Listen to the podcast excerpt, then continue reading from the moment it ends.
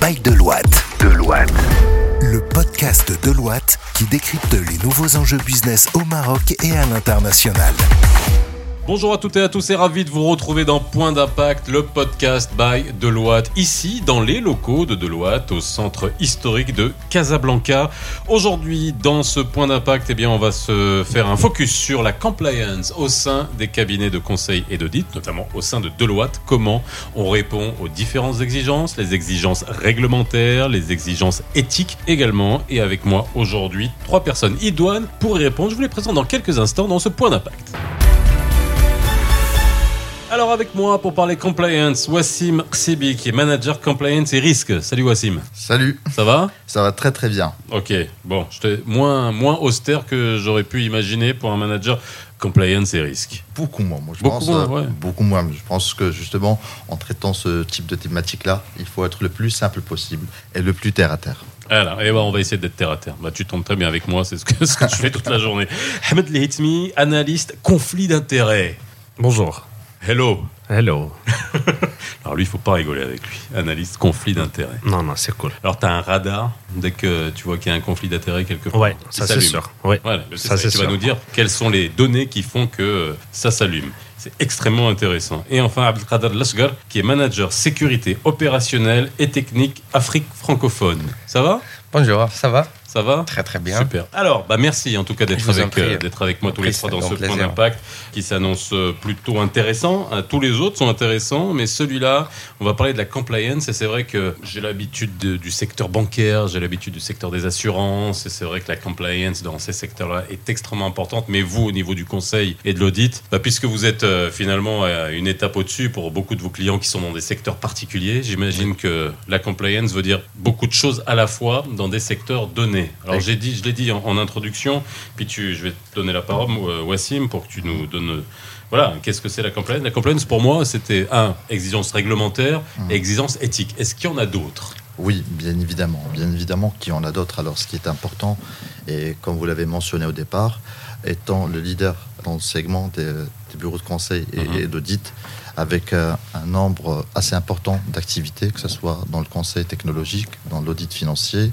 dans l'audit IT, du risque advisory aussi inclus, il est important de prendre en compte que la compliance est un écosystème au sein duquel l'environnement de nos relations d'affaires évolue. Mhm. Donc, ça peut être de la réglementation, Ouais. de la loi, ça peut être des standards internationaux. Euh, on prend par exemple les lois anticorruption Oui. euh, qui régissent notre relation d'affaires avec nos clients, nos fournisseurs ou toute autre tierce partie. Et nous avons aussi des conditions territoriales, dans le sens où, par exemple, pratiquer une activité ou une practice au Maroc ne serait pas la même qu'en zone européenne. Peut-être on fera le pont avec la réglementation générale. Oui, c'est intéressant. On sait que même des business américains qui veulent arriver quelque part, et notamment en termes de conflit d'intérêts, je pense qu'ils sont extrêmement cadrés dans leur contrat de dans leur contrat d'affaires. C'est intéressant de savoir que d'un point de vue territorial, ça peut changer d'un pays à un autre. quoi. Exactement. Et, et c'est pour cela que nous soyons au Maroc, que nous soyons en France, aux États-Unis ou dans n'importe quelle antenne ou bureau de Deloitte, nous allons retrouver un dispositif de direction, qualité, risque, sécurité qui vont se charger de ces thématiques-là.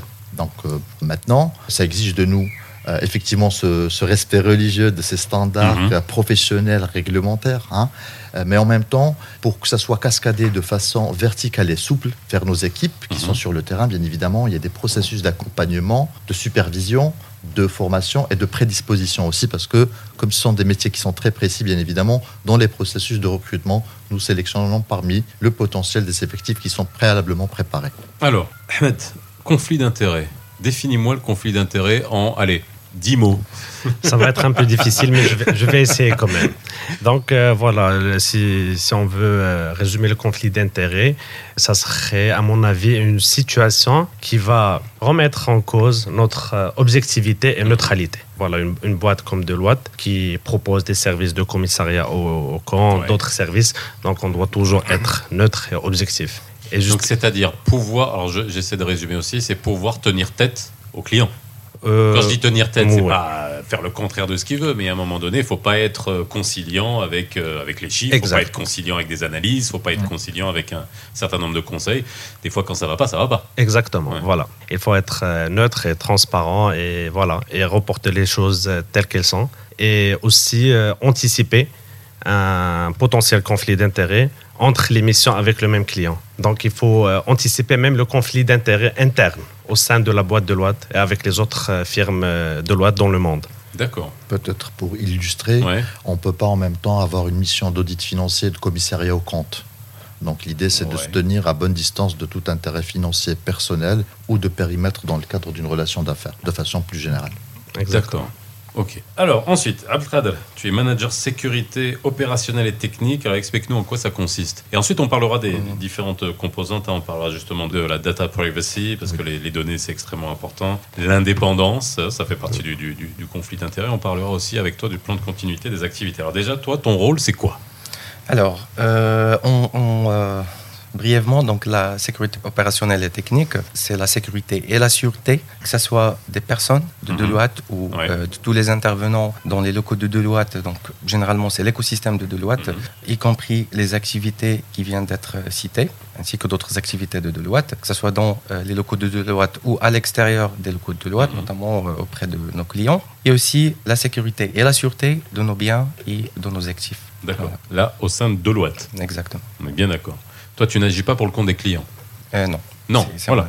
Mais euh, c'est pour l'intérêt aussi des clients. Pour Non, mais c'est important de, souligner ça, que toi, justement, tu es l'épine dorsale, back-office, pour permettre, euh, voilà, de tel support qui va permettre à tout ce beau monde là de travailler en, sérénité. Voilà, et ça, c'est extrêmement important. C'est pour ça que tu nous parleras notamment du plan de continuité des, des activités. Alors, la data. On sait qu'aujourd'hui, c'est central que en termes de réglementation, le, toute la partie RGPD, toute la partie euh, bon, on a le, CNDP eh ici au Maroc, on a la CNIL en France. J'imagine qu'il y a tous les tous les équivalents dans, dans le monde entier.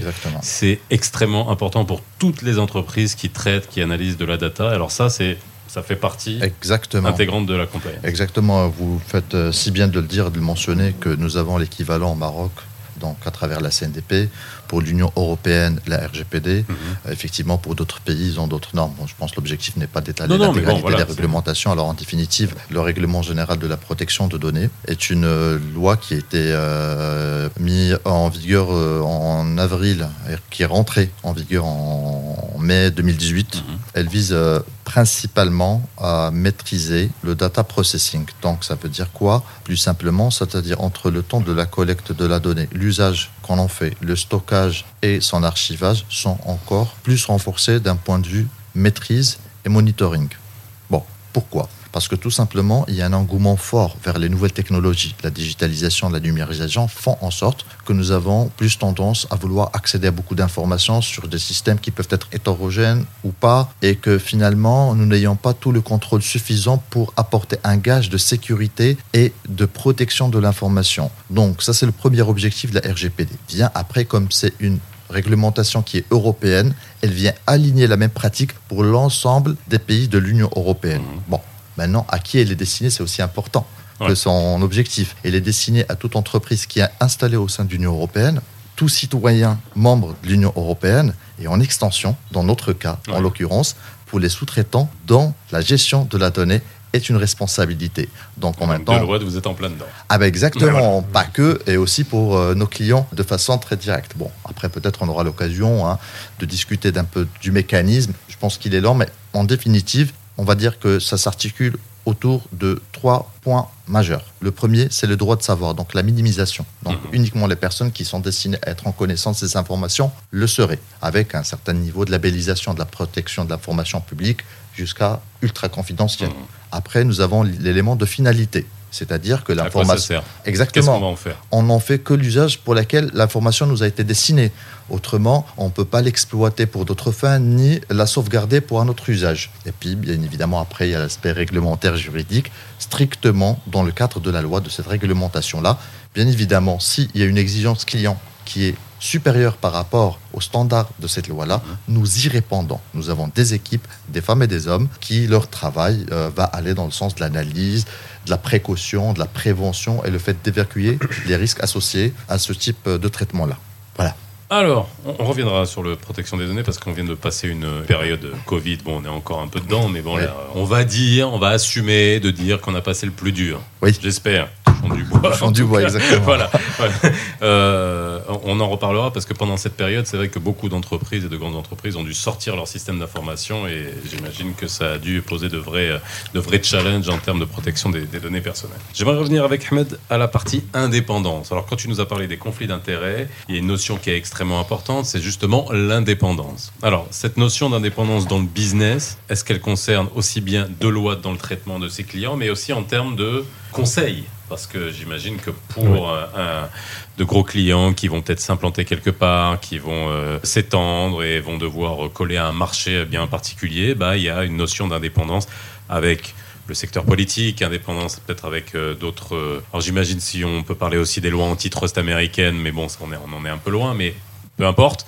L'indépendance dans le business, c'est quoi? Alors, pour vous répondre euh, et pour donner des, exemples euh, concrets, l'indépendance, nous, euh, à Deloitte, on est obligé de certifier notre indépendance à la fin de chaque mandat d'audit. Pour certifier et pour refléter cette indépendance, il, ne faut pas qu'on ait d'autres missions qui vont mettre en péril cette indépendance qu'on a déjà avec nos clients et avec nos partenaires. Donc, euh, dans cette optique-là, et, nous, on est, nous, nous sommes sollicités dans l'équipe de conflit d'intérêts justement pour prévenir euh, et anticiper ce conflit. Par exemple, euh, voilà, il se peut qu'on soit auditeur d'un client et en même temps, on, nous allons décliner des propositions de services à ce client justement pour assurer cette indépendance. Donc, si on est auditeur d'un grand groupe, on ne peut pas en parallèle proposer d'autres, beaucoup de, de missions, conseils, euh, risk advisory, d'autres missions qui sont non audites. On va appeler des missions non audites. Donc, pour cela, il y a une procédure d'acceptation de mission qui va garantir cette indépendance. Voilà. Donc, en fait, en gros, on est obligé de rogner sur le business pour garder son indépendance. Exactement. voilà. Si on doit résumer ça, c'est assumer le fait qu'on va rogner sur du chiffre d'affaires parce que c'est un, éthique, et deux, morale. Ouais, bah, euh, morale, et puis ne pas prêter le flanc à n'importe quelle influence pour qu'on puisse vous exactement. dire oh, euh, j'ai business à donner, donc tu vas, tu vas, me, voilà. tu vas bien noter. Mais c'est ça. C'est exactement ça, ouais. Aussi, Dans, ça peut être aussi associé euh, à la sélection de nos fournisseurs. Oui, mmh. les parties tierces. Voilà, des parties tierces aussi. Donc, il y a la partie client, il y a la partie fournisseur, et dans certains cas, la partie collaboratrice et collaborateur qui ne se retrouvent pas aussi sur une mission parce que vous savez, nous avons des, profils qui sont pluridisciplinaires. Donc maintenant, on peut parfois se retrouver avec un profil euh, qui sait faire de l'audit IT et qui sait faire du cyber aussi. Mhm. D'accord? Donc après, une mission cyber est une mission cyber, une mission audit est une mission audit. Pourquoi? Pas parce que euh, si une personne développe le design de la solution et vient l'auditer. Bah non, c'est jugé parti, c'est pas possible. Exactement, donc c'est ça. Sans que le fait aussi de départager en, en interne pour nos collaboratrices et collaborateurs les missions sur lesquelles on les affecte, fournisseurs aussi qu'on n'ait pas des intérêts financiers, personnels ou de relations d'affaires hors celle pour laquelle nous les sollicitons, et bien évidemment dans le respect de la loi anticorruption et d'autres lois qui sont annexées à ce même sujet, et dans, effectivement, comme le disait Ahmad il y a quelques instants, mais surtout, surtout, on va dire pour notre couronne qui sont nos clients, il faut encore quadrupler cette vigilance-là. D'accord. Donc aucun d'entre vous ne fait partie d'un cartel, on est bien d'accord. C'est bien ça. Alors là, je pense qu'on nous a bien passé au peine du phare.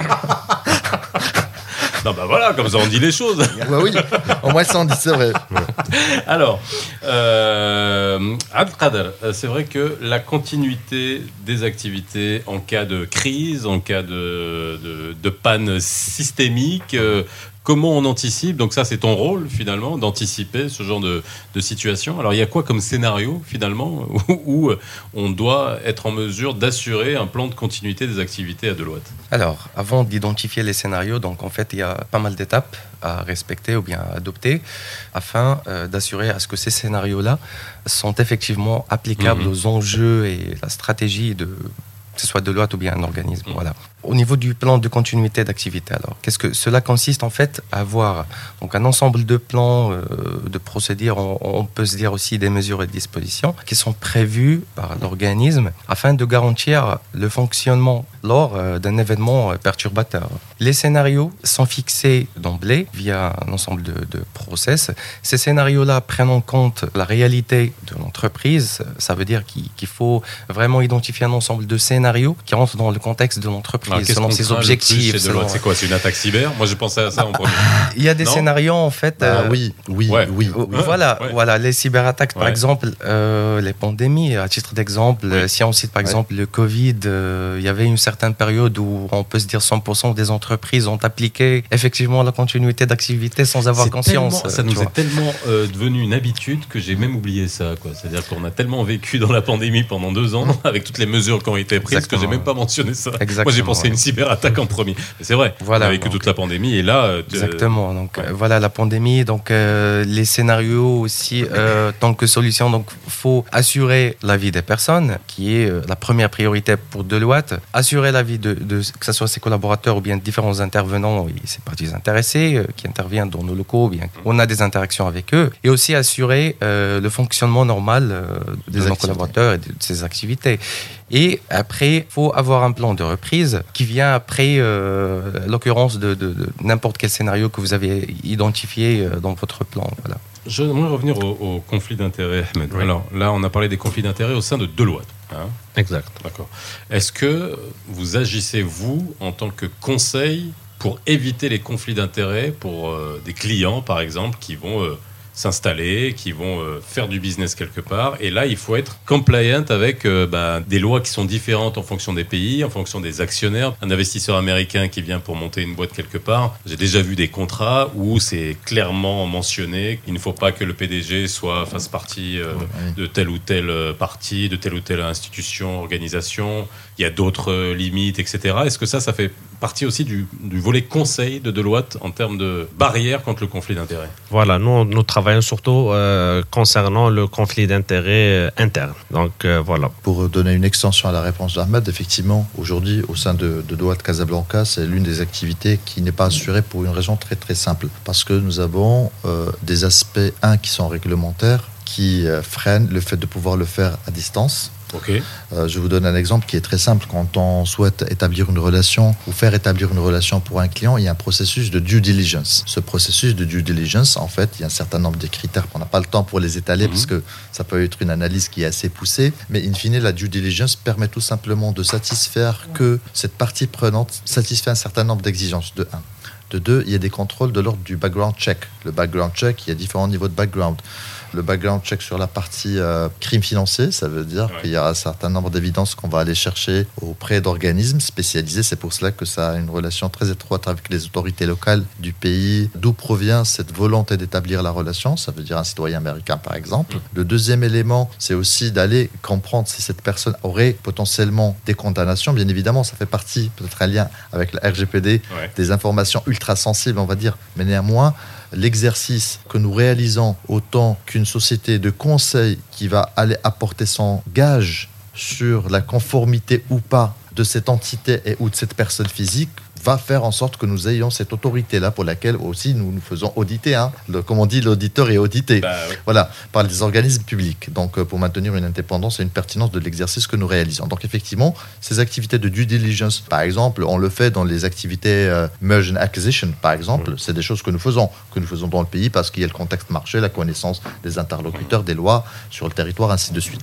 Mais effectivement, aujourd'hui, des opérations à ce niveau-là, conflict check, qui sont réalisées à Casablanca, traitent plus des spécificités qui seraient locales internes. Bien, et eh ben voilà, vous l'avez entendu, la compliance à Deloitte, ça rigole pas, que ce soit en termes de traitement des données, que ce soit en termes de conflit d'intérêts, d'indépendance, et puis surtout bah, que ça continue à bosser à Deloitte, même quand euh, bah, il arrive des trucs euh, qui sont pas évidents à gérer, que ce soit la pandémie, et puis d'autres scénarios bien évidemment, parce que quand vous avez euh, des conseils, quelqu'un qui vous conseille, quelqu'un qui prend soin de vous, bah, il faut qu'il prenne soin de lui. Hein. Ça aussi, c'est la première des choses. Merci en tout cas d'avoir été avec nous dans ce point d'impact. Merci Wassim, je rappelle que tu es manager compliance et risque, Ahmed, analyste conflit d'intérêts et Abdelkader, manager sécurité opérationnelle et technique de l'Afrique francophone. Merci d'avoir été avec nous dans ce point d'impact. On se retrouve très vite pour un prochain podcast by Deloitte ici à Casablanca. Écoutez Point d'impact sur toutes les plateformes de podcast. Point d'impact, le podcast by Deloitte depuis les bureaux de Casablanca.